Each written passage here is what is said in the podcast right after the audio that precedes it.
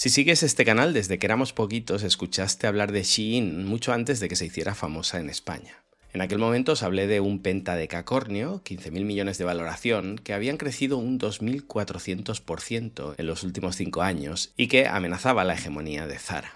Lo basaban todo en una agresiva estrategia de ventas. La idea era crear una sensación de urgencia y exclusividad con ofertas flash y descuentos que fomentan compras impulsivas y compulsivas. Un diluvio de promociones y descuentos para captar la atención de los consumidores en parte gracias a su dominio de las redes sociales y colaboración con influencers. Pero esta era la estrategia del front-end. ¿Y qué hay del back-end? Fijémonos en cuál era la idea entonces hasta que llegó Shein. Amancio Ortega unas décadas antes había revolucionado el mercado de la moda haciéndose una simple pregunta. ¿Por qué? Pregunta revolucionaria donde las haya. La uso en todas mis mentorías cuando alguien me cuenta que en su empresa hacen esto o aquello. ¿Por qué? Y la respuesta siempre suele ser porque siempre se ha hecho así. ¿Por qué la liga de fútbol se jugaba antes solo en sábados y domingos? Porque siempre se había hecho así. Steve Jobs se preguntó un día por qué los dispositivos estaban llenos de teclas.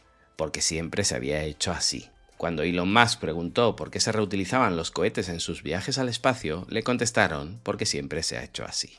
Y cuando Amancio Ortega preguntó por qué en el mundo de la moda hay dos colecciones, verano e invierno, le contestaron porque siempre se ha hecho así. Y él respondió, pues nosotros lo haremos de otra manera. Hoy Zara saca entre 20 y 25 colecciones al año, tiene colecciones más pequeñas, con lo que el coste de un error de haber diseñado algo invendible es menor, y como aparecen productos nuevos en las tiendas casi todas las semanas, los clientes de Zara vuelven a las tiendas unas 13 veces por año, mientras que los clientes habituales de H&M lo hacen una media de 4 veces al año. Esto además hace que Zara pueda vender más barato y en cambio acabe obteniendo más por cada pieza que H&M, cuyos clientes intentan comprar en rebajas. En Zara si no te lo llevas lo pierdes. Amancio Ortega había inventado, o al menos había desarrollado mejor que nadie, el fast fashion. Pero como ocurre en casi todos los sectores, llegó un chino y dijo, ¿esto es mejorable? Es decir, ¿se pueden hacer más de 25 colecciones al año?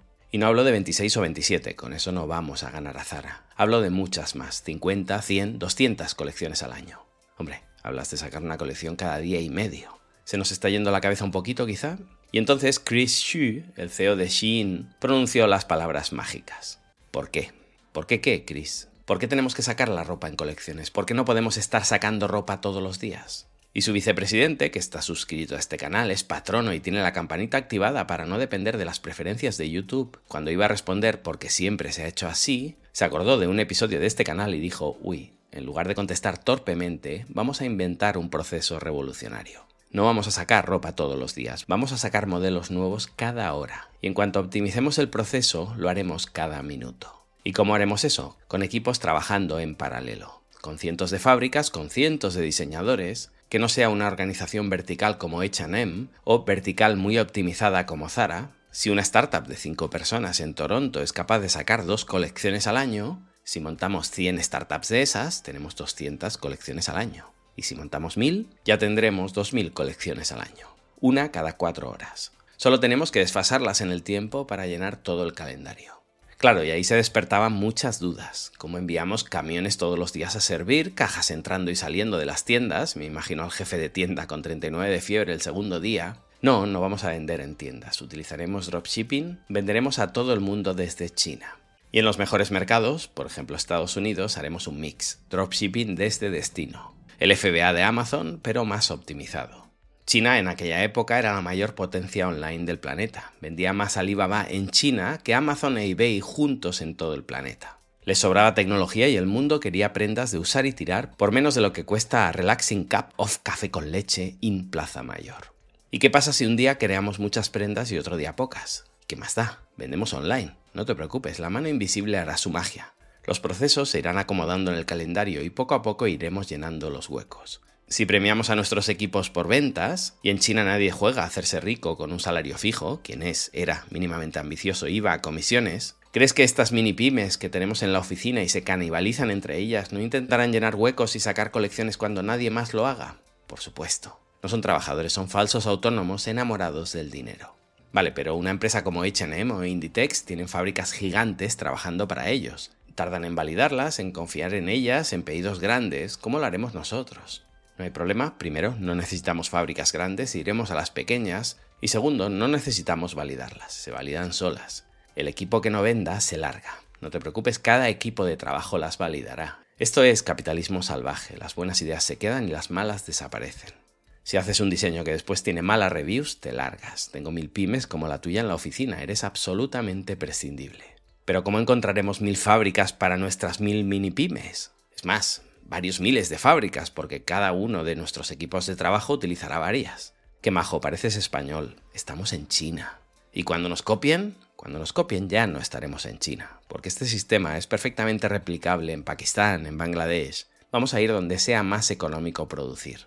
Y señoras y señores, en ese momento se inventó el ultra fashion, que no solo consistía en sacar diseños nuevos cada día, cada hora, en cuestión de minutos, sino que además la competencia entre los equipos de trabajo había conseguido que, desde que se descubría un diseño nuevo en alguna web, la de algún diseñador que dice yo no fabrico en China, yo no me la juego, pongo mis diseños en Instagram y a ver si aparece un inversor que confíe en mi idea, desde que el ojeador de uno de los equipos de trabajo ve una idea en la red, una foto, un boceto, lo que sea, lo aprueban, sacan la primera muestra, hacen las fotos con la modelo, lo suben a la web, lo producen y tienen stock suficiente como para ponerlo a la venta, desde ese primer brillo en los ojos de alguien que descubre algo nuevo hasta que ya es comercializable pasan tres días.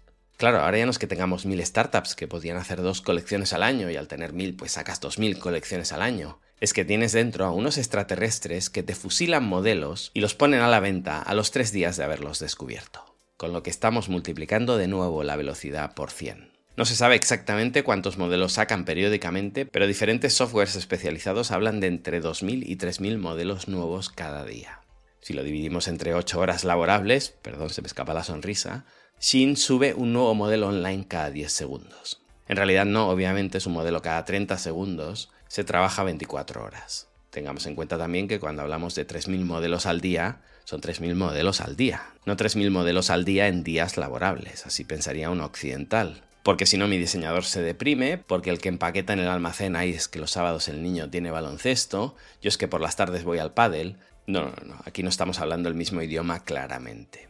No sé si somos conscientes de contra quién competimos. Cuando te dicen que a Tesla le irá mejor que a BYD, pues yo pensaba lo harán usando chinos, porque como tengan que usar occidentales, lo veo mal. Y efectivamente Tesla subsiste gracias a las baterías chinas y gracias a su mega fábrica en Shanghai, que es más eficiente que cualquier otra.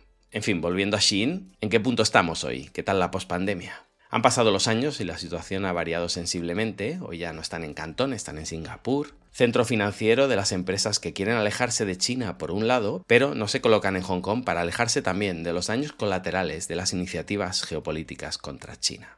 Singapur es como Hong Kong, pero dos estaciones de metro más lejos de China, y si alguien pregunta, no es que quieras distanciarte del agua sucia, que va, es que quieres centrarte en el sureste asiático. Y Senonevero en Trovato, pero si os decía que Shin en 2020 valía 15.000 millones de dólares, en 2022 valía 100.000 y hoy estaría entre 70 y 80.000 millones. ¿Se acabó el crecimiento exponencial? Puede ser. Llegado a cierto umbral, el capitalismo se termina y empieza el capitalismo de amigotes. Acercarte al poder, hacer lobby, vivir del presupuesto público, esto las que lo hacen bien, o recibir sanciones brutales, campañas de desprestigio, etc., las que lo hacen mal. Y Shein creció hasta donde pudo a base de ventas y a partir de ahí se ha encontrado metida en todas las polémicas en las que se podía meter. Que contaminan, que esclavizan a uigures, que copian. Y también se anda pegando en los juzgados de Estados Unidos con Timu, la empresa que la está desbancando del mercado norteamericano. Pero esa es la parte esperable y esperada, la del mercado. Debe sorprender en Occidente que con la retórica habitual de que los chinos van todos a una, porque todas las empresas son un poco del gobierno o tienen que obedecer al gobierno, no sé qué tonterías, que lleguen a Estados Unidos y se canibalicen de esta manera en una lucha a muerte. Claro, nosotros los vemos matándose y decimos, what the Bueno, es que quizá el capitalismo salvaje chino es más salvaje de lo que creemos. Pero como decía, esta es la parte controlada. Ahora llega TikTok Shop y se pegarán entre las tres. Si alguien pensaba que Shein iba a ser superada por alguna división nueva de Inditex o de H&M, no, no. Shein en todo caso será devorada por otra china que llega por detrás. Otra asiática, en el peor de los casos, patrocinada por chinos. No, Shein con lo que no contaba era con las campañas de desprestigio. Pobres. Pensaban que los occidentales perderíamos y daríamos la mano. ¿No son entrañables? No, en Occidente no trabajamos 20 horas al día, no, eso no. Lo que sí hacemos es ceder gustosamente la mitad de lo que ganamos en impuestos que con la excusa de que con eso hacen carreteras, mantienen una estructura de ayuntamientos, diputaciones, comunidades autónomas, Congreso, Senado, Congreso Europeo y mil chiringuitos más, y de tanto en tanto en alguno de esos a alguien se le cruza un cable y dice los chinos fuera. ¿Por qué? contaminan mucho y nosotros nunca lo haríamos. Nosotros salimos de la miseria con molinos de viento, desplazándonos en bicicleta, comiendo acelgas y calentando nuestra casa con el fuego de nuestra pasión.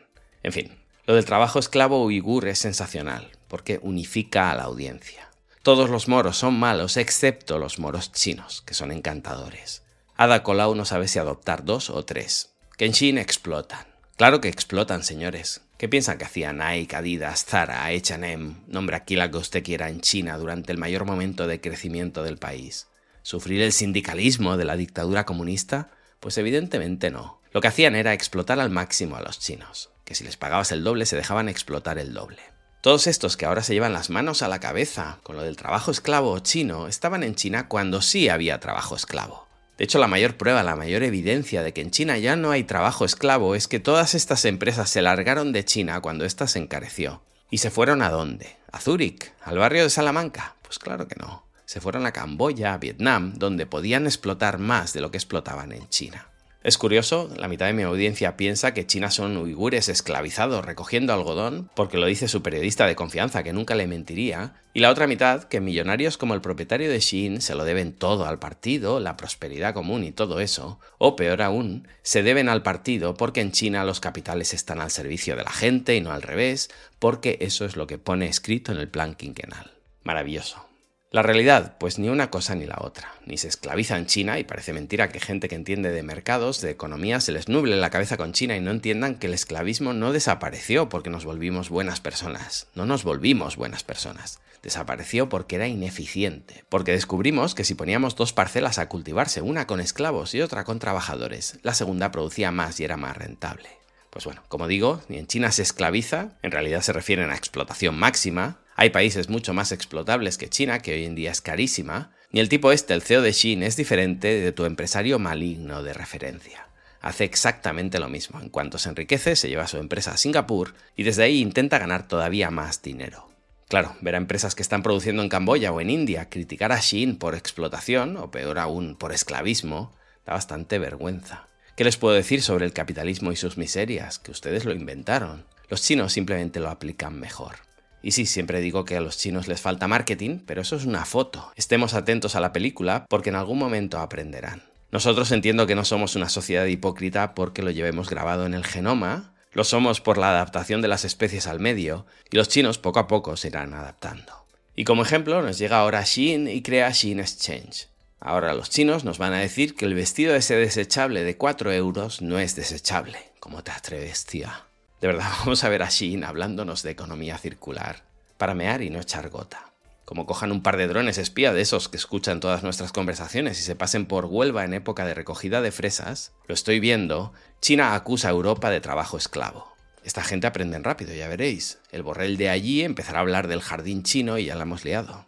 No, en serio, entre tanta acusación, y esto que todavía no les hemos acusado de espiarnos, Shin pretende salir a bolsa, con una valoración esperada de entre 80 y 90 mil millones. Si algún día valieron 100.000 y venden más que antes, es decir, al usuario final le da un poquito igual el planeta, los uigures y la propiedad intelectual, pero parece que las noticias negativas sí han hecho mella en los inversores. Veremos si lo consiguen, si no las devora algún otro gigante chino y logran capear toda esta batería de noticias en contra que los ha desestabilizado en los últimos años.